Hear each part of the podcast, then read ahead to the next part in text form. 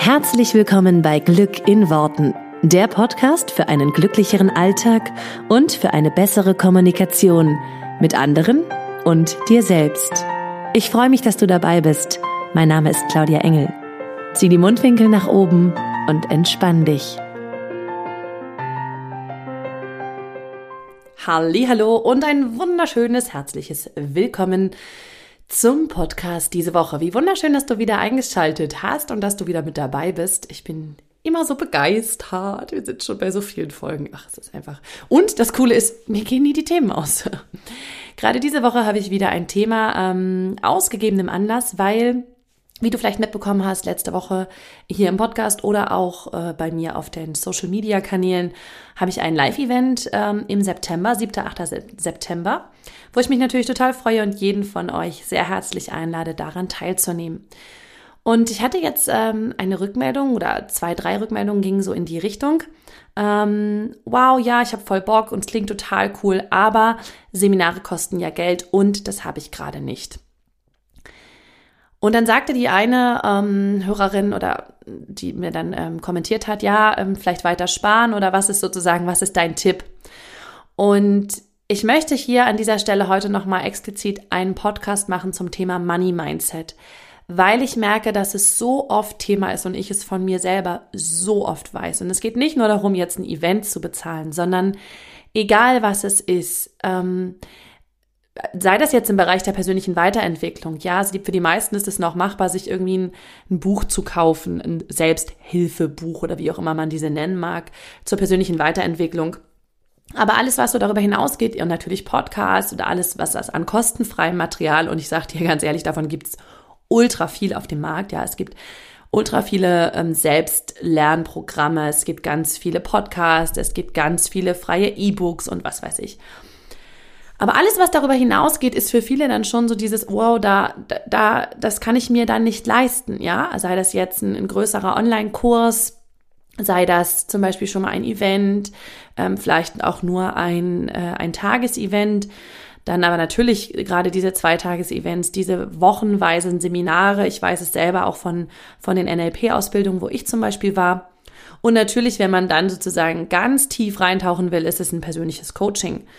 Und spätestens da steigen die meisten Menschen aus und sagen, wow, das, das kann ich mir nicht leisten oder das, das ist für mich einfach momentan nicht drinne. Und natürlich geht, geht das auch in so vielen anderen Bereichen. Ich merke einfach immer nur, dass gerade bei der persönlichen Weiterentwicklung ist es so, dass die Menschen das gerne wollen unbedingt und dass es für sie ja auch einen Mehrwert bietet. Klar, wenn du dir neue Klamotten kaufst oder ein neues Auto vor die Tür stellst, ist es auch ein Mehrwert und es ist immer irgendwo eine andere Art von Konsum. Das ist meine Meinung dazu. Nur was, was kannst du tun, wenn du sozusagen immer das Gefühl hast, ah, das ist nicht drin, das kann ich mir diesen Monat nicht, nicht erlauben, das kann ich mir diesen Monat einfach nicht leisten. Und ich will dich ein bisschen da abholen, wo ich stand. Vielleicht hast du den Podcast gehört, der war noch recht zu Beginn, mm, als ich mm, die Katrin Weishäupel interviewt habe, die mein Coach ist seit ähm, mehr als einem Jahr und damals noch ganz, ganz frisch. Ich glaube, da waren wir noch nicht mal im Coaching. Da habe ich sie interviewt in ihrer Funktion einfach als Money Coach, ja, als jemand, der sich mit dem Thema Geld sehr intensiv beschäftigt. Und da war schon sehr viel drinne. Kannst du dir auch gerne nochmal anhören. Ähm, das ist eine der, der, der, ersteren, der ersteren Folgen. Ähm, genau, ist das Interview mit ihr. Und ich möchte dich aber heute so ein bisschen mitnehmen auf meine persönliche Reise, weil ich mir vorstellen kann, dass da, wo ich stand, viele von euch heute stehen. Und wenn es nicht der Fall ist für dich, dann super cool, dann hör dir einfach den nächsten Podcast wieder an. ähm, ich will so ein bisschen zurückspulen, weil da, wo ich stand, hatte ich diesen Satz von, das kann ich mir nicht leisten, den hätte ich dir immer gesagt. Immer, wirklich. Ähm, es ist nicht so, dass ich mein Leben lang irgendwie kein Geld hatte oder so. Ich hab, war ja Journalistin, ich habe auch gut verdient als Journalistin. Aber ich habe einfach auch ultra viel gearbeitet. Das heißt, ich hatte im Grunde, als ich Journalistin war, nie Zeit, das Geld auszugeben, weil ich war halt einfach immer gearbeitet, sieben Tage die Woche meistens und ähm, gern auch mal zwölf Stunden am Tag. Von daher hat sich das irgendwie so ein bisschen angefühlt und vielleicht kennt es auch der ein oder andere von euch, als wenn es ein Schmerzensgeld wäre am Ende des Monats. Ist so ein bisschen so dieses, ah ja, aber immerhin kriege ich ein bisschen Geld dafür. Und ich hatte auch immer schon also es war immer so, sage ich mal, dass nie was über war. Ähm, weil zum Beispiel in der Zeit, wo ich recht gut verdient habe, also für meine Verhältnisse, das wäre aber jetzt noch nicht gut im Sinne von, was hatte ich da, was hatte ich da im Monat, wenn es mal richtig cool war, habe ich mal drei netto gehabt, also dann vielleicht so vier, fünf oder was brutto oder mehr. Ja, nee, mehr war es eigentlich nie. Ich glaube, vier, fünf war so das größte, höchste, was ich mal verdient habe. Was wären das so zwei, acht oder sowas netto? Keine Ahnung, sowas. Ähm, in der Zeit aber zum Beispiel, das war für mich damals schon ultra viel Geld, weil da war ich Anfang, Mitte 20, das war für mich echt ein guter Verdienst. Ähm, aber in der Zeit zum Beispiel, ähm, das war Mitte 20, habe ich meinen damaligen, also meinen damaligen, habe ich meinen heutigen Mann, damals Freund, ähm, kennengelernt und wir haben dann zusammen quasi ein Haus gebaut und ging all das Geld ging dann in das Haus rein. Ähm, das heißt, also immer wenn für mich mehr kam, ist auch mehr wieder rausgeflossen. Und das kennt sicherlich keiner hier. So dieses, plötzlich verdienst du mal in einem Monat richtig viel, weil bei mir war das zum Beispiel so, dass ich ähm, ähm, nach, also nach dem bezahlt wurde, was ich gearbeitet habe. Oder auch wenn du einen festangestellten Job hast, plötzlich kriegst du mal was vom Finanzamt wieder, ja, oder du kriegst Weihnachtsgeld oder irgendwas. Also es ist irgendwie mal mehr da als sonst. Und genau in dem Monat oder einen Monat später geht das Auto kaputt oder kommen irgendwelche Nachzahlungen von Strom oder was weiß ich was. So war es bei mir eigentlich immer. Also sobald ein bisschen mehr da war, kamen Zahlungen, mit denen ich nicht gerechnet hatte. Oder irgendwas ist kaputt gegangen. Und es hat mich fuchsig gemacht, weil es irgendwie immer so dieses Gefühl war von, das kann ich doch jetzt endlich mal benutzen. Und ich weiß es noch, das ist so ein Muster, das zieht sich wirklich durch mein ganzes Leben. Ich weiß es noch wie heute. Ich hatte da war ich, ähm, glaube ich, 24, 23, 24. Damals hatte ich 5000 Euro angespart. Und das war für mich echt gut. Das war richtig viel Geld für mich damals. Ja, also das habe ich mir immer schön weggespart von meinem ersten Gehalt damals. Also vom, da war ich das erste Mal richtig fest angestellt. Und dann habe ich mir das halt so zusammengespart. Und dann, weiß ich noch wie heute, dann ähm, habe ich den Job damals nicht weitergemacht in Köln Nein, da war ich 25 schon. Dann habe ich den Job damals nicht weitergemacht, weil es mir körperlich überhaupt nicht gut ging. Ich habe damals in den Nachtschichten gearbeitet und es hat mir körperlich einfach überhaupt nicht gut äh, getan. Das heißt, ich hatte schweren Bluthochdruck und so. Und also es, sogar der Arzt sagte, lassen Sie das mal lieber. Und dann war irgendwie klar, dass ich erstmal, weil ich suchte dann einen Job und habe aber dann keinen gefunden, dass ich erstmal äh, offenbar ein paar Monate oder zumindest mal eine kurze Zeit lang arbeitslos sein werde. Und dann war das für mich so dieses, okay, cool, du hast ja eh schon länger darüber nachgedacht, dich selbstständig zu machen. Jetzt hast du 5000 Euro angespart, jetzt machst du dich selbstständig und von davon kannst du ja erstmal ein paar Monate lang leben. Weil, ähm, genau, ich hatte damals meine Kosten total runtergefahren und wusste, okay, davon kann ich dann erstmal ein paar Monate, habe ich ein bisschen Puffer. Ja, was war? Exakt diese 5000 Euro gingen in eine Steuernachzahlung. Und mein Steuerberater hatte mir das vorher nicht gesagt. Ähm, danach hatte ich dann einen anderen Steuerberater. Es war auf jeden Fall so, dass ich dachte, das gibt's doch nicht. Ich, ich weiß noch wie heute, ich habe geheult, weil mein ganzes Geld weg war. Das war wie alle Sicherheiten, die ich gefühlt hatte, gingen mir, flossen mir durch die Hände. Ich habe geheult und es war so dieses, das kann doch nicht wahr sein. Und das ist mir immer und immer und immer und immer wieder passiert. Immer wenn etwas mehr da war, ging auch mehr weg. Und vielleicht hast du dieses Gefühl auch schon erlebt von, es, es ist, als wenn es mir durch die Hände rinnt, als wenn ich quasi das festhalten will und es rinnt mir durch die Hände weg. Und so war mein Verhältnis zu Geld grundsätzlich. Und ich hatte sehr, sehr schlechte Glaubenssätze. Da habe ich in dem, in dem, in dem Interview auch schon mal drüber gesprochen. Sehr schlechte Glaubenssätze zu Geld. Ich habe reiche Menschen fand ich doof und abgehoben und ähm, snobby und arrogant und was weiß ich alles. Ähm, und ich wollte nie reich sein. Ich wollte immer nur, dass es halt reicht. Was an sich auch schon wieder ein cooles Wortspiel ist. Ich wollte, dass genug Geld da ist. Aber ich wollte nie, boah, ich muss jetzt hier fett und keine Ahnung was machen. Ich wollte aber gerne, dass es reicht, dass ich mich sicher und gut fühle. Und du merkst schon, sozusagen, ich habe es im Außen gesucht, dass ich mich sicher fühle. Wie und wenn du das hast, und wenn du da so ein bisschen sozusagen mitschwingen kannst auf dieser Ebene gerade und denkst, ja, so geht's mir auch und ich würde mir so gerne vieles erlauben. Weil mein großes Ding war, ich wollte Weiterbildung machen. Ich wollte Seminare machen. Das war das Ding, dafür habe ich immer schon gebrannt. Ich habe eine ultra riesige, also ich habe eine große Bibliothek an Büchern, allem möglichen, was ich mir da irgendwie äh, alles zur persönlichen, zur persönlichen Weiterentwicklung habe ich irgendwie gelesen in den letzten zehn Jahren. Ich wollte Seminare, ich wollte, ich, ich hätte sozusagen, ich hätte 20 Seminare in einem Jahr buchen können, weil ich sie einfach so cool finde, weil ich es cool finde, mich mit Leuten zu umgeben, die so drauf sind wie ich. Ich fand es einfach toll, wo ich gesagt habe, wenn ich Geld über habe, dann würde ich reisen und Seminare machen oder Seminare besuchen und Coachings machen und was weiß ich, weil es einfach, das ist einfach so mein, davon daraus ziehe ich was. So, und vielleicht kannst du da so ein bisschen mitgehen und denkst das auch. Ja, ich würde irgendwie viel reisen oder ich würde äh, Seminare zum Beispiel besuchen. Ich würde ähm, mich vielleicht coachen lassen in bestimmten Bereichen, die für mich nicht so funktionieren. Oder was weiß ich, wofür du dein Geld ausgeben willst. Vielleicht gibt es irgendein Hobby, wo du sagst, da würde ich richtig viel Geld mal in rein investieren, weil ich einfach weiß, dass es mir Spaß macht und dass es für mich cool wäre. Meistens ist es ja so, dass wir eine Idee haben, wo das Geld hin soll. Und wie habe ich es gedreht? Wie habe ich es verändert? Weil das kann dir helfen zu sagen, wie, wie kannst du es verändern? Bei mir fing alles damit an, dass ich immer gesagt habe, ja, ich würde gern, aber ich kann nicht. Ich kann mir das nicht leisten, das ist im Moment nicht drin, ich spare darauf nochmal hin. Und es hat manchmal auch funktioniert. Ich habe manchmal auch einfach länger auf eine Sache hingespart, dann habe ich sie mir gekauft. Und es waren weniger Konsumgüter, sondern auch da wieder ähm, ganz oft einfach Seminare.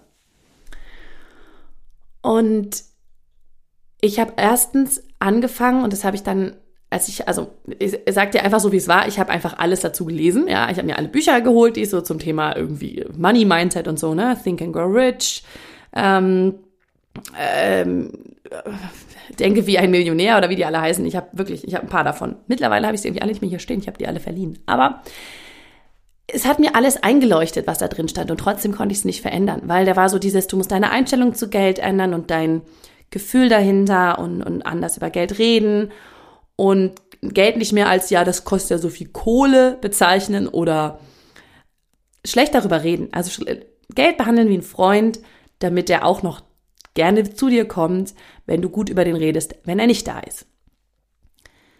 Und trotzdem war es so wie, ja, aber ich komme da nicht weiter. Und dann habe ich mir eben einen Coach geholt, weil ich gemerkt habe, ich kann es allein nicht drehen. Ich sehe ganz genau, was meine Glaubenssätze sind und ich kriege sie nicht weg. So, was ist passiert? Was habe ich mit dem Coach verändert? Und es war krass, weil ich habe es so schnell verändert. Und hätte mir das mal jemand vorher gesagt, ey, ohne Scheiß, ich hätte den zehn Jahre vorher gebucht. Weil ich habe meine Glaubenssätze dann wirklich verändert. Und ich kann dir nur sagen, sozusagen, wie es für mich funktioniert hat, weil eben ein Coach quasi die ganze Zeit an meiner Seite war. Das heißt aber nicht, dass jeder sich jetzt einen Coach holen muss dafür, weil es gibt super viele Glaubenssätze vorher zu anderen Themen, äh, zu anderen Lebensbereichen, die ich für mich alleine drehen konnte. Das finde ich ist immer so ein bisschen davon abhängig, abhängig, ähm, wie tiefgreifend sind diese Glaubenssätze, wie lange glaubst du die schon, wie, wie fest zementiert sind die in deinem Kopf und so weiter. Und ich habe erstmal alles für mich gelöst, was, ähm, was ich für negative Bewertungen auf reiche Leute hatte.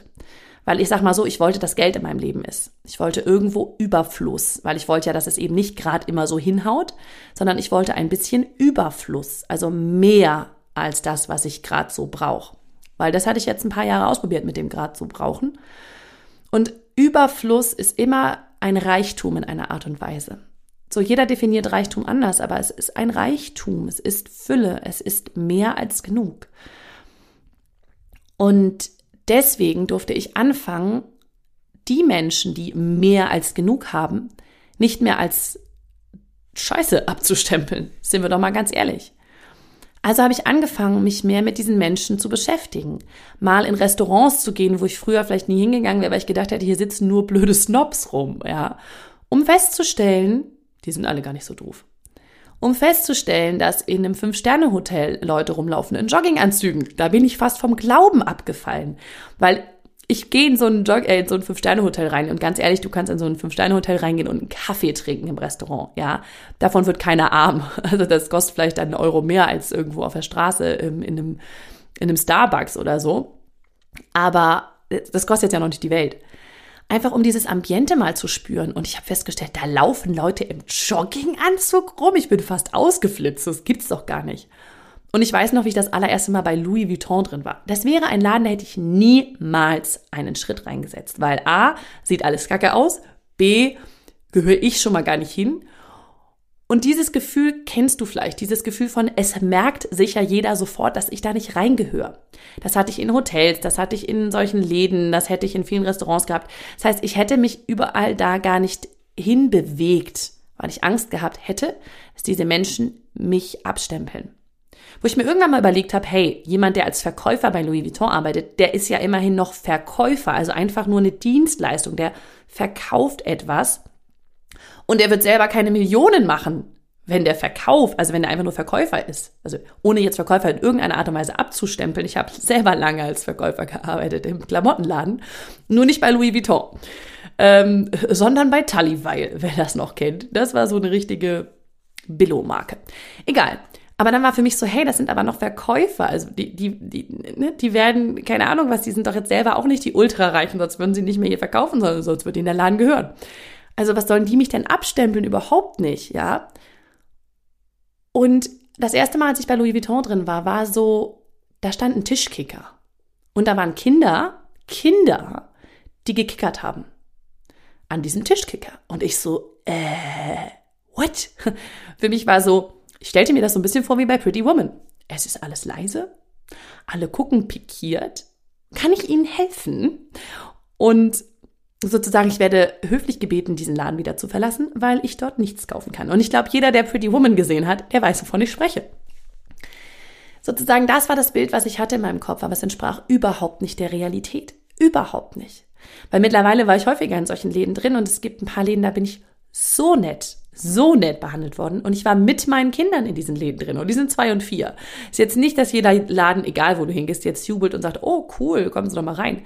Aber da war das wirklich so, die alle so, oh, die sind ja süß und ach, wollen die was trinken und also wirklich so nett, dass ich, dass ich niemals gedacht hätte, weil ich ein Vorurteil hatte, weil ich sozusagen mein meine Maske sozusagen darüber gestülpt habe, mein, was ich von reichen Menschen denke und davon, wie die sind und wie diese Läden sind und wo die einkaufen und wie die sich kleiden und überhaupt.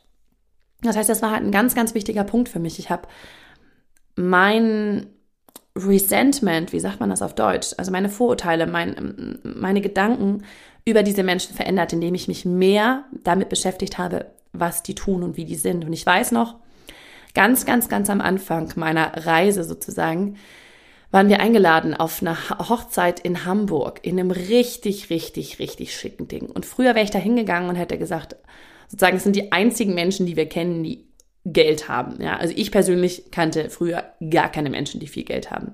Sozusagen, ich habe mich, also meine Eltern hatten jetzt auch nicht die Freunde, die irgendwie groß Geld hatten das äh, Reichste, was da irgendwie im, ähm, irgendwo rumlief bei Freunden von meinen Eltern, war vielleicht mal ein Lehrer und ein Steuerberater. Ähm, aber sozusagen, da war nicht viel Reichtum, da waren auch nicht viele Unternehmer drunter und so. Das heißt, ich bin damit nicht groß geworden. Die Familie von meinem Mann allerdings ist schon ein bisschen anders und da sind schon viele Leute so dabei, wo, wo ich sage mal, da hätte ich jetzt früher ja, so meine Vorurteile für gehabt. Und das waren auch eben genau solche, die uns dann eben eingeladen hatten und früher wäre ich hingegangen und hätte gesagt, boah, alles Bonzen, alles voll die, ähm, ja, reichen Arschlöcher, ganz ehrlich. Und es wäre ein schrecklicher Abend gewesen. Und so war es einfach nur so geil. Ich schäle mich jetzt mal in ein richtig schickes Ding hier, ein richtig schickes Kleid. Ich hatte keins, dann habe ich gesagt, gut, dann nehme ich mein Standesankleid. Das war irgendwie so ein silbernes Paillettenteil. Ich so, cool, das passt. Und habe ich schick gemacht und habe gedacht, okay, ich schnuppe einfach mal diese Luft und schau mal, wie, wie die so drauf sind. Menschen, die Geld haben. Und es war ein so witziger Abend. Ich hatte so viel Spaß. Es war so nett. Die Leute waren völlig normal und haben halt einfach nur über ihre, also anstatt über irgendwie ihren Chef zu reden oder so, haben die über ihr Business geredet. Und es hat mir, es hat mir echt die Augen geöffnet. Es war wie, wow, diese Welt ist gar nicht so viel anders. Und für mich ist es, und das ist mir nochmal ganz wichtig an der Stelle zu sagen, für mich ist es total egal. Also heute kann ich sowohl bei H&M einkaufen gehen, als auch bei Louis Vuitton, wobei ich noch nicht mal was bei Louis Vuitton kaufe mittlerweile, weil es einfach nicht so mein Stil. Nur Louis Vuitton kannst du jetzt austauschen mit irgendwelchen anderen Marken. Und es gibt da irgendeine so Schuhmarke. Ich weiß aber gar nicht mehr, wie die hießen. Auf jeden Fall fand ich die super schön. Also da hätte ich auf jeden Fall Schuhe gekauft. Die gab es nur leider nicht mehr in meiner Größe. nur für mich ist es eine Form von Freiheit auszusuchen, ob ich jetzt eben zu Jimmy Choo, ich glaube es war Jimmy Choo, reingehe, um Schuhe zu kaufen. Oder ob ich ähm, zu Deichmann gehe, um Schuhe zu kaufen. Ich kann beides mittlerweile. Also ich kann mich entscheiden, was ich möchte. Und es das heißt auch nicht immer nur, weil es teuer ist, hat es geile Qualität. Nur die ganz billigen Sachen haben halt häufig nicht so die coole Qualität. Wobei zum Beispiel, ich kaufe auch nach wie vor immer noch bei H&M, das muss ich wahrscheinlich hier alles als Werbung kennzeichnen, ist ja auch wurscht. Ich kaufe noch bei H&M zum Beispiel für die Kinder, weil die Sachen sind echt super, die halten lange, die sind cool, die sind gut. So, für die Kinder kaufe ich da total gerne. Nur heute ist es ein, ich kann es entscheiden. Ich, ich kann auch entscheiden, wo ich reingehe. Und ich kann genauso gut, äh, zum Beispiel, um bei Louis Vuitton zu bleiben, da reingehen, gucken, feststellen, hey, ich mag alles nicht, was hier hängt, und wieder rausgehen. Genauso wie ich manchmal zu H&M reingehe, ich mich umgucke und denke, ich mag das alles nicht und wieder rausgehe. Nur früher hätte ich mir das nicht erlaubt in anderen Läden. Da hätte ich gedacht, oh, ich fühle mich jetzt hier irgendwie, ich muss doch jetzt was kaufen. Das stimmt ja gar nicht. Ich gehe ja auch ganz oft in ganz normale Läden und denke, nö, heute gibt's hier nichts. Und dann gehe ich wieder raus. Diese Freiheit hat mir unheimlich viel gebracht. Diese Freiheit hat mir ganz viel, ja, ganz, ganz viel neue Perspektiven für mich gebracht.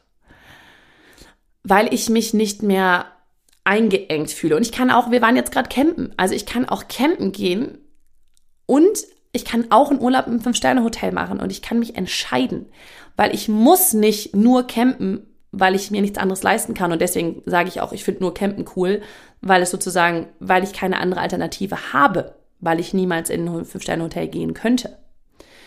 So, wenn du jetzt zuhörst, fragst du dich bestimmt, ja, aber wie hast du es gemacht? Wie hast du es gemacht, dass du dir das Fünf-Sterne-Hotel leisten kannst? Und das habe ich gemacht, indem ich zum Beispiel aufgehört habe zu sagen, ich kann es mir nicht leisten.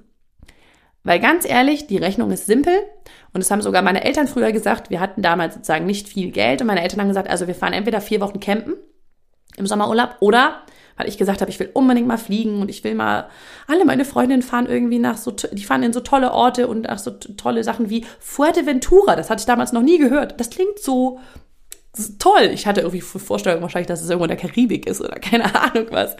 Und ich wollte auch unbedingt mal fliegen und nach Fuerteventura oder so. War bis heute nicht da, aber egal. Und dann sagten meine Eltern, ja, okay, dann sozusagen haben wir es durchgerechnet und wir könnten eine Woche in den Urlaub fliegen. Ja, es würde das gleiche kosten wie vier Wochen lang für alle campen gehen. Und dann war so ein bisschen dieses, wir durften entscheiden, was wir wollten. Und irgendwie war die, Mehr, der, die Mehrheit äh, der Familie war dafür, dass wir vier Wochen campen gehen, weil es waren halt einfach vier Wochen. Und das andere wäre höchstens eine Woche gewesen. Nur, wenn es nach mir ginge, ich hätte wahrscheinlich gesagt, auch wir können das ja mal ausprobieren, eine Woche. Und genauso ist es wie ein, eine Nacht in einem Fünf-Sterne-Hotel könnte ich mir, hätte ich mir wahrscheinlich auch schon vorher leisten können, weil vielfach war das so, dass ich dachte, ey, so teuer ist so ein Fünf-Sterne-Hotel teilweise gar nicht. Ja? Du kannst dann gucken zu bestimmten Zeiten, wenn es nicht so nachgefragt ist oder so kann man das mal ausprobieren. Einfach um zu sagen, hey, also das würde auch gehen, ja, weil wir vieles kategorisch schon ausschließen, weil wir uns gar nicht damit beschäftigen, was es kostet. Ich hatte mich zum Beispiel niemals damit beschäftigt, was erste Klasse in der Bahn kostet. Nie. War für mich ausgeschlossen, habe ich einfach nicht in Betracht gezogen. Und dann habe ich irgendwann festgestellt, auf einer längeren Strecke, es kostete 15 Euro mehr als ein zweite Klasse-Ticket. Ich so, äh, ja, okay, das jetzt drin. Und das ist so oft passiert dass ich dachte so, hey, krass, so viel teurer ist es gar nicht. Und dann auch noch mal ein bisschen zu gucken, zu welchen Zeiten, vielleicht erstmal zu Zeiten, wo es irgendwie nicht so nachgefragt ist, wie auch immer. Nur, dass du dieses, dass du in dein Bewusstsein bekommst, hey, ich kann es mir leisten, wenn ich es will. Und das ist für mich ein riesiger Unterschied. Weil ich habe gemerkt, ich kann mir alles leisten, was ich möchte, wenn ich halt auf bestimmte andere Sachen verzichte. Eine Freundin von mir hat, als sie in der Schule war, oder nach der Schule, glaube ich, als Anfangsstudentin, weiß ich gar nicht mehr, die, hat, die, ist immer gereist, die ist nach Australien, nach Neuseeland und keine Ahnung was. Und ich immer so, wie machst du das? Und sie sagt zu mir, Claudia, ich nehme jeden Cent, den ich habe, und der geht in diese Reisen. Ich kaufe mir nichts, ich kaufe mir keine neue Hose, ich kaufe mir kein neues T-Shirt, ich kaufe mir nichts Neues. All mein Geld fließt da rein. Und das fand ich ein sehr cooles Ding. Du könntest zum, also dann habe ich so gemerkt, ja, warte mal, ich, ich entscheide ja selber, dass ich irgendwie zur Miete wohne und Miete zahle. Ich könnte ja auch bei meinen Eltern wohnen und sagen, hey, aber dafür gehe ich immer reisen. Da hätte ich schon mal ordentlich was gespart im Monat. Die Frage ist immer nur, bist du bereit, den, das, was es, die Konsequenz, die es hat, zu tragen? Und die Konsequenz zum Beispiel zu sagen, wie, keine Ahnung, ich ähm, gehe nie essen oder ich gehe, also du verzichtest einfach auf andere Sachen. Nur wenn du das weißt, wenn du merkst, dass du auf andere Sachen verzichten könntest und dir dafür andere Sachen leisten kannst, dann merkst du, dass es in deiner, dass es sozusagen deine Entscheidung ist. Es ist genauso eine freie Entscheidung wie, und da waren wir schon mal bei einem anderen Podcast, wie du musst die Spülmaschine nicht ausräumen. Aber du willst es gerne, weil du möchtest, dass die Spülmaschine sauber ist. Also dass danach dass sie leer ist, dass da wieder neue Sachen reinpassen. Aber du musst gar nichts. Das ist deine freie Entscheidung. Und genauso ist es mit, ich kann mir das nicht leisten. Ja, warte, ich könnte es mir schon leisten, ja, wenn du alles, was du hast, in Wert umwandelst zum Beispiel. Da waren so Sachen wie, ich hatte mir mal irgendwann ein E-Piano gekauft für rund 1000 Euro. Das habe ich mir sehr, sehr doll abgespart. Und dann habe ich irgendwann später da gesessen und dachte, ja, okay, aber wenn ich jetzt wirklich irgendetwas ganz dringend wollte, ich könnte dieses E-Piano verkaufen. Das würde mir wahrscheinlich noch um die 1000 Euro einbringen. Und dann war aber so dieses, nee, bin ich bereit, ich möchte es gern behalten. Nur mein, was passiert ist, ist, dass, dass mein Bewusstsein angefangen hat zu sagen, ah, okay, ich kann es mir leisten, wenn ich bestimmte Sachen zum Beispiel nicht habe, wenn ich zum Beispiel kein Auto vor der Tür habe und stattdessen nur öffentliche Verkehrsmittel nutze. Einfach mal viele Sachen durchrechnen und zu sagen, hey, okay, ich kann es mir leisten. Das heißt noch nicht, dass du es machst und dass du auf alles verzichtest und alles verkaufst. Nur deinem Gehirn zu sagen, hey, das geht. Nur ich will es gerade nicht. Weil das hat eine andere Energie, als zu sagen, ich kann es eh nicht. Ich kann es mir nicht leisten. Das hat ganz viel für mich verändert. Ganz, ganz viel. Ich habe ultra viel in dem Coaching an meinem Selbstwert gearbeitet. Und damit meine ich wirklich Selbstwert. Das, was ich selber wert bin, das, was meine Arbeit wert ist. Weil all diese Vorurteile, die ich gegenüber Geld hatte, haben natürlich dazu geführt, dass ich mich schlecht dabei gefühlt habe, wenn ich Geld genommen habe. Weil ich das Gefühl habe, dass ich anderen Leuten das Geld wegnehme. Und damit funktioniert keine Selbstständigkeit. Ich meine, der ist klar, oder? so, wenn du das Gefühl hast, dass du anderen Menschen Geld wegnimmst, obwohl du etwas Cooles anbietest, eine coole Dienstleistung, cooles Produkt, was den Menschen wirklich hilft, was den Menschen wirklich weiterbringt. Und dabei ist es mir egal, ob du Brillen verkaufst oder ein Coaching verkaufst oder Unterhosen verkaufst. Sozusagen, die Menschen haben ja was davon. Es ist ja immer nur ein Tauschgeschäft. Ich tausche Geld, damit ich etwas bekomme. Und der Wert darf halt hoch sein, dass du das Gefühl hast, ey, ich habe einen hohen Wert, das, was ich liefere. Wenn du zum Beispiel dich selber verkaufst, weil du eine Dienstleistung verkaufst, ja, dann darf dein Selbstwert dementsprechend hoch sein. Das heißt, da habe ich ganz, ganz viel dran geändert und mit einmal fing es an, dass Menschen das gekauft haben, was ich anzubieten hatte. Und es war, als wenn ich hinten überfalle und denke, wow, krass, das wollen ja wirklich Menschen haben und die sind auch wirklich bereit dafür Geld auszugeben. Und das hat natürlich dann auch wieder so eine, so eine Aufwärtsspirale gebracht, ja. Das war wirklich so ein Gefühl von, oh wow, ähm, ich darf auch Geld dafür nehmen und ich darf auch nicht nur 3,50 Euro dafür nehmen, ja, sondern mehr. Ich habe wirklich angefangen, für meine Dienstleistung Geld zu nehmen und am Anfang war das ultra, ultra, ultra wenig immer noch, ja. Nur ich habe sozusagen dann immer stückweise erhöht und für mich das Gefühl gehabt von, hey, das ist das Wert, was ich hier verkaufe. Diesen Wert durfte ich aber für mich klar haben. Und wenn du den nicht hast, und es ist egal, was du arbeitest, das, was du lieferst, wenn du selbstständig bist, sowieso, das, was du lieferst, darfst, darfst, du darfst den Wert da drin erkennen weil du verkaufst keine Zeit, wenn du zum Beispiel eine Dienstleistung hast, ja. Du verkaufst als Friseur nicht deine Zeit, wie viel Zeit es braucht, dass du demjenigen schon schöne Haare machst, sondern du verkaufst das Ergebnis, dass du schöne Haare machst, ja. Und und auch da wieder mal sich klar zu machen, hey, es gibt Menschen, die zahlen für einen Friseur viel mehr als das, was ich zum Beispiel bereit bin zu zahlen oder so, weil die zu einem Udo Walz gehen oder so, ja. Was ist denn der Unterschied? Ja, der hat einen anderen Wert. Der sagt, hey, meine Arbeit ist viel mehr wert. Deswegen zahlst du mir mehr, weil ich bin hier eine Koryphäe auf meinem Gebiet, ja. Und genauso aber auch, wenn du angestellt bist, den Mehrwert, den du deiner Firma lieferst, mit dem, was du täglich tust, der ist so viel wert. So, also auch mal hinzustellen und zu sagen, hey, und das, was ich hier mache, ist richtig viel wert. Und wenn du das Gefühl hast, du wirst dafür viel zu schlecht bezahlt, dann gehst du mal zu deinem Chef und sagst, so, pass mal auf, wir müssen da reden. Und wenn der das nicht sieht und nicht erkennt, dann suchst du dir einen anderen Job das hat für mich ganz, ganz viel damit zu tun, wie Geld in dein Leben kommen darf. Deinen Wert zu sehen. Und ganz, ganz viel, und ich könnte darüber wahrscheinlich jetzt noch zwei Stunden reden, der Podcast ist jetzt schon viel länger als normal, ganz viel auch annehmen, erlauben.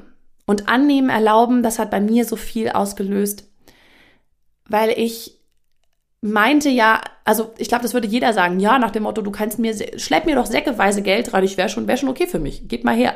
Ja, weil ich immer sage, ja, viele Menschen sagen, sie wollen reich sein, aber sie hätten ein Problem damit, Geld anzunehmen. Und dann sagen viele, ja, wieso überhaupt nicht? Kannst mir hinstellen, die ist doch geil. Ich glaube aber tatsächlich, dass die meisten Menschen damit ein Thema haben. Wenn du denen zum Beispiel Geld gibst und sie sagen, aber ich habe doch gar nichts gemacht jetzt, würden sie es nicht annehmen wollen. sie würden anfangen, und das passiert ja total oft bei Leuten, die im Lotto gewinnen oder so, sie würden anfangen, das Unterbewusstsein würde anfangen, unterbewusst Wege zu finden, wie dieses Geld wieder weggeht. Und das ist genau das, was passiert. Wenn jemand Lotto spielt und gewinnt, gibt es ja diese Statistiken, ähm, dass die meisten von denen innerhalb von wenigen Jahren genau wieder das, das haben, was sie davor hatten. Und da sind wir genau an dem Punkt wieder, den ich vorhin beschrieben habe. Wenn du plötzlich eine Zahlung bekommst, die, die du nicht vorher einkalkuliert hattest, weil du denkst, oh cool, ich krieg was von der Steuer zurück oder ähm, ich krieg irgendwie irgendwo was extra, ja. Dann passiert nämlich genau das. Das Auto geht kaputt oder irgendwo kommen andere Zahlungen her. Das heißt, du, also du hast wieder die Ausgaben, weil dein Unterbewusstsein regelt das alles so, weil du selber dir nicht erlaubst, dieses Geld anzunehmen und bei dir zu behalten. Weil du zum Beispiel denkst, oh, das habe ich ja gar nicht, sozusagen, das ist ja jetzt über. Das kann ich ja nicht einfach so annehmen, wenn das einfach über ist. Das sind aber unterbewusste Strategien, die da ablaufen. Nur wenn du sozusagen im Außen immer wieder die Erfahrung machst, sobald du etwas Geld kriegst, geht auch wieder Geld raus an einer anderen Stelle, dann ist definitiv dein Thema mit annehmen. Und den habe ich mir irgendwann klar gemacht, weil ich hatte so dieses, na wieso, ich kann eigentlich ganz gut annehmen. Und dann ist mir aufgefallen, nee, es geht um ganz, ganz viele, ganz, ganz viele Sachen im Leben und Kleinigkeiten, wo wir annehmen lernen dürfen. Komplimente annehmen. Annehmen, dass dir jemand in den Mantel hilft, dass dir jemand die Tür aufhält. Und das waren alles so Sachen, wo ich gedacht nee, nee, ich bin ja eine starke, emanzipierte Frau, das kann ich alles allein. Und ich habe das nicht angenommen. Ich habe keine Hilfe angenommen, weil ich gedacht habe, nee, ich kann das allein. Und das war genau der Grund, warum ich auch kein Geld angenommen habe, unbewusst. Unbewusst. Das ist mir ganz wichtig an der Stelle. Das heißt, ich hatte ein Thema mit annehmen. Ich habe nicht gerne angenommen. Ich habe lieber gegeben, ja. Und das haben bestimmt viele hier. Dieses, ah, ich helfe, ich, ich helfe meinen Freunden, wenn die was haben. Ich bin immer überall da, wenn jemand mich braucht. Ich gebe, ich gebe, ich gebe. Aber ich bin nicht so richtig gut im Annehmen. Wenn mir jemand ein Kompliment macht, kann ich das nicht annehmen. Dann sage ich immer gleich, ach, du siehst aber auch so hübsch aus. Oder wenn mir jemand irgendwo helfen will, sage ich, nee, ich schaffe das schon allein. So, und oh, schau doch einfach mal, wo du in deinem Leben annehmen kannst. Weil das ist genau das. Das ist genau das, wo du auch das Geld aus deinem Leben hältst, weil du es nicht annehmen kannst. So, und all diese Sachen, das waren jetzt wirklich nur ein paar, aber es sind noch so viele mehr, haben dazu geführt, dass ich angefangen habe, anders mit Geld umzugehen, anders über Geld zu sprechen. Und ich habe ganz oft und ich habe das schon, schon, schon auch bevor meinem Coach, aber auch ein paar Mal äh, so gemacht und natürlich dann mit dem Coach noch viel, viel häufiger, dass ich einfach gesagt habe, hey, ich will mir dieses und jenes leisten. Zum Beispiel, ich will das Seminar machen. Ich will, ich weiß noch, ich war auf dem ersten NLP-Seminar und ich wollte das zweite unbedingt machen und ich habe gesagt, ich will das machen. Ich habe keine Ahnung, wie ich es irgendwie hinkriege. Aber ich habe mich committed, ich habe gesagt, ich mach's, ich habe mich angemeldet und bis bis das Geld da, also bis der Seminar losging, war das Geld da.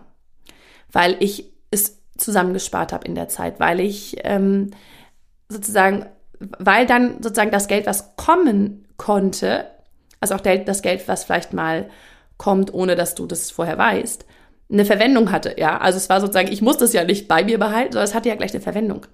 Und diesen, diesen Effekt, den habe ich ganz, ganz, ganz, ganz oft erlebt.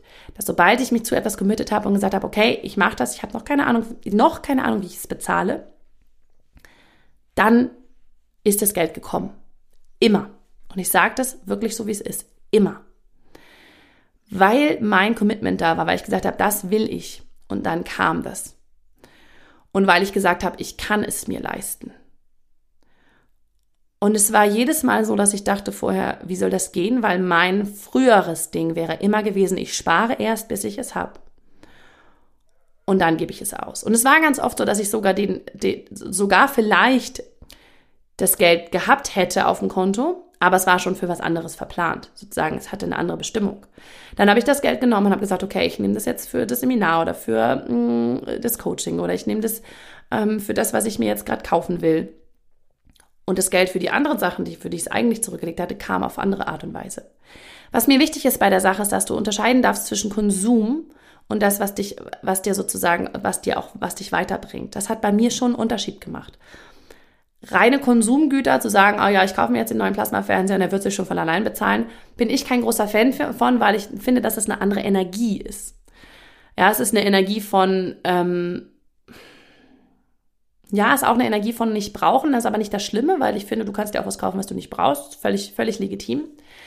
Ähm, ich habe nur sozusagen meinem Unterbewusstsein äh, fiel es viel leichter zu sagen, hey, ich will das in mich investieren, in meine Fortbildung, in meine Weiterbildung, in mein persönliches ähm, Wachstum. Ja. Da tat sich mein Gehirn irgendwie leichter mit. Das darfst du aber einfach mal für dich ausprobieren, weil ich finde es auch überhaupt nicht verwerflich, nur dass wir an der Stelle nochmal gesprochen haben. Ähm, sich Geld zu manifestieren, weil man einfach Bock hat, eine geile Reise zu machen, weil man Bock hat, ähm, sich einen tollen Fernseher hinzustellen. Für Reisen habe ich es aber auch ganz oft so, so, gemacht tatsächlich, dass ich gesagt habe, hey, weil ich immer weiß, dass ich aus einer Reise für mich auch mega viel mitziehe. Also es war immer sowas, wenn ich es für mich ausgegeben habe, für, für, für meinen Wert. Es hat halt was mit meinem Wert gemacht wieder. Und das hat wieder auf der anderen Seite meinem Wert geholfen, meinen Wert zu steigern. So. Von daher ähm, habe ich den ganz gern gemocht und, und mache das auch heute noch so, dass ich, dass ich immer gerne sozusagen in mich und meinen Wert investiere. Ähm, und ich finde, wie gesagt, ist auch völlig legitim zu sagen, man möchte sich irgendetwas Schönes leisten, man möchte irgendwas Schönes haben. Ähm, und auch da immer sozusagen an den Schaufenstern vorbeizugehen und sich zu sagen, hey, ich kann es mir leisten. Und jetzt will ich es vielleicht noch nicht. Und es ist okay. Aber zu sagen, hey, ich könnte es mir leisten, wenn ich wollte. Das ist auch der Grund, warum ich zum Beispiel immer recht viel Bargeld mit, mit mir rumschleppe. Weil ich es liebe, Geld zu haben, weil ich, mein, weil ich halt mein Verhältnis zu Geld verändert habe. Und ich mag Geld gerne. Ich gucke mir gerne die Scheine an. Ich habe die gerne in der Hand. Ich habe gern viel Geld dabei. Dann fühle ich mich reicher. Also das hat auch ganz viel damit zu tun. Und es gibt noch ganz, ganz viele weitere Hacks und, und Tricks, wo ich sage so, hey, ähm, da hat sich mein Verhältnis einfach verändert zu Geld. Ich hoffe, dass ich, mit, dass ich dir damit schon mal auf jeden Fall weiterhelfen konnte, weil ich finde es ultra, ultra schade, wenn Menschen da stehen und sagen, sie würden gerne in sich investieren, sie würden sich gerne selbstständig machen, sie würden gerne ihren Weg gehen, aber sie trauen sich nicht wegen des Geldes. Und ich habe das Gefühl, dass Geld unheimlich viel zurückhält in unserer Gesellschaft und das Geld ein großer, großer Punkt ist, warum wir sozusagen nicht das leben, was wir eigentlich könnten, warum wir nicht eigentlich unserem Potenzial folgen. Und weil ich es selber so viele Jahre so krass hatte und Geld mich so doll eingeschränkt hat, ähm, in so vielem, was ich getan habe, ähm, will ich ein bisschen was davon weitergeben. Schreib mir gerne, wenn du da noch mehr zuhören willst, mache ich auch gerne nochmal eine zweite Folge dazu. Ähm, und vielleicht äh, magst du auch deine Tipps mit uns teilen, wie du es für dich gedreht hast, wenn es bei dir der Fall ist. Ich kann einfach nur sagen, jeden Cent, den ich in mich investiert habe, den habe ich mittlerweile um ein Vielfaches wieder raus, weil ich einfach gelernt habe, dass, dass ich erst in mich investiere und dass es dann hinten sozusagen rauskommt wieder.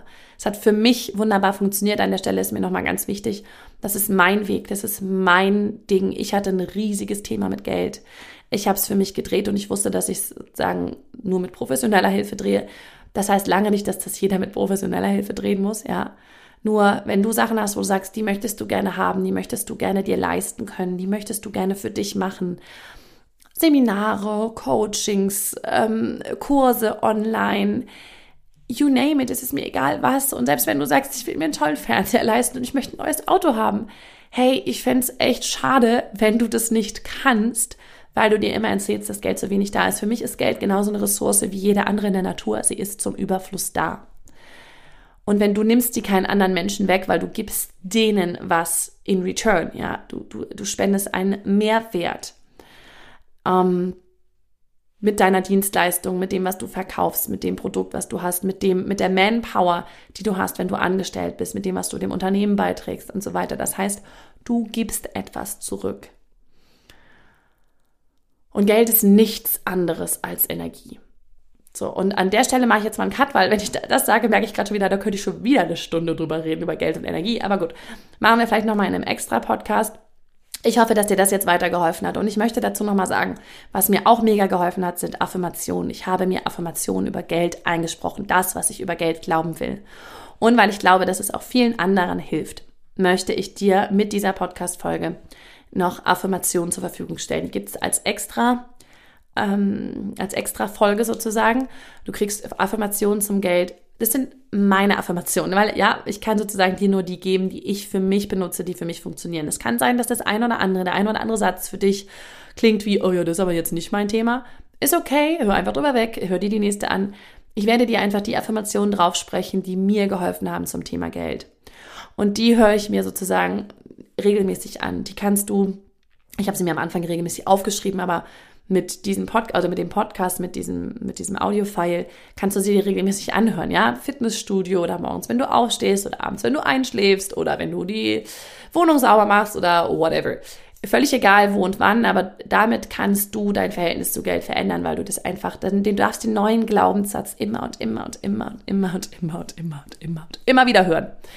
Und erst dann wird er sich in deinem Kopf einbrennen. Deswegen ähm, freue ich mich, dir diese Affirmation zur Verfügung zu stellen und hoffe, dass du daran genauso viel Spaß haben wirst wie ich. So, das war's diese Woche für, genau, für diese Woche und es gibt die Affirmationen noch oben rein. Und wie gesagt, ich freue mich mega doll, wenn du mir da ein bisschen Rückmeldung zu gibst. Und für alle, die es noch nicht mitgekriegt haben, aber ihr werdet es durch diesen Podcast ein bisschen mitbekommen haben, schau dir unbedingt mein Live-Event an, 7. und 8. September. Da wird es natürlich auch ganz viel um Glaubenssätze zum Thema Geld und so weiter gehen, einfach weil ich dir alles sozusagen mitgebe, was ich für mich gedreht habe, was ich für mich in den letzten zwei Jahren auch nochmal mit persönlichem Coaching gedreht habe. Und da ging es sehr, sehr viel um Geld. Von daher kann ich nur sagen, wenn du das Geld investierst für dieses Seminar, wirst du es danach definitiv wieder, wieder rausbekommen, einfach weil meine Erfahrung immer ist, das, was du investierst, kriegst du wieder raus und meistens noch um ein Vielfaches, ähm, weil wir deine Glaubenssätze drehen werden. Und weil wir das, was du über Geld glaubst, auch drehen werden. Und das, was du über Liebe oder Gesundheit oder über sonstige Themen drehen, äh, glaubst, auch drehen werden. Weil es geht einfach ganz, ganz viel darum, wie manifestierst du dir das, was du haben willst. Und dazu darfst du alle Glaubenssätze umdrehen, die du noch hast, die dir irgendwie im Weg stehen. Genau. Alle Infos dazu findest du auf jeden Fall unter, den, unter, diesen, ähm, unter diesem Podcast in den Shownotes. Wie immer zu Eventbrite gibt es da den, den, den Link zu meinem Event und auch bei Facebook. Ich freue mich, wenn wir uns da persönlich sehen und wenn wir uns da auch nochmal austauschen können zu diesen Themen, Themen, weil ich sie super spannend finde. Ansonsten mache ich jetzt hier endlich mal Schluss. War eine lange Folge für heute. Vielen Dank, dass du bis hierhin dran geblieben bist und zugehört hast. Und wir hören uns dann nächste Woche wieder. Bis dann. Ciao. Vielen Dank, dass du dir diesen Podcast angehört hast. Ich würde mich mega doll freuen, wenn wir uns connecten auf meiner Homepage und auf Social Media. Alle Infos dazu findest du in den Show Notes. Und dann freue ich mich auf das nächste Mal, wenn es wieder heißt Glück in Worten, dein Podcast für einen glücklicheren Alltag. Bis dahin alles Gute, deine Claudia.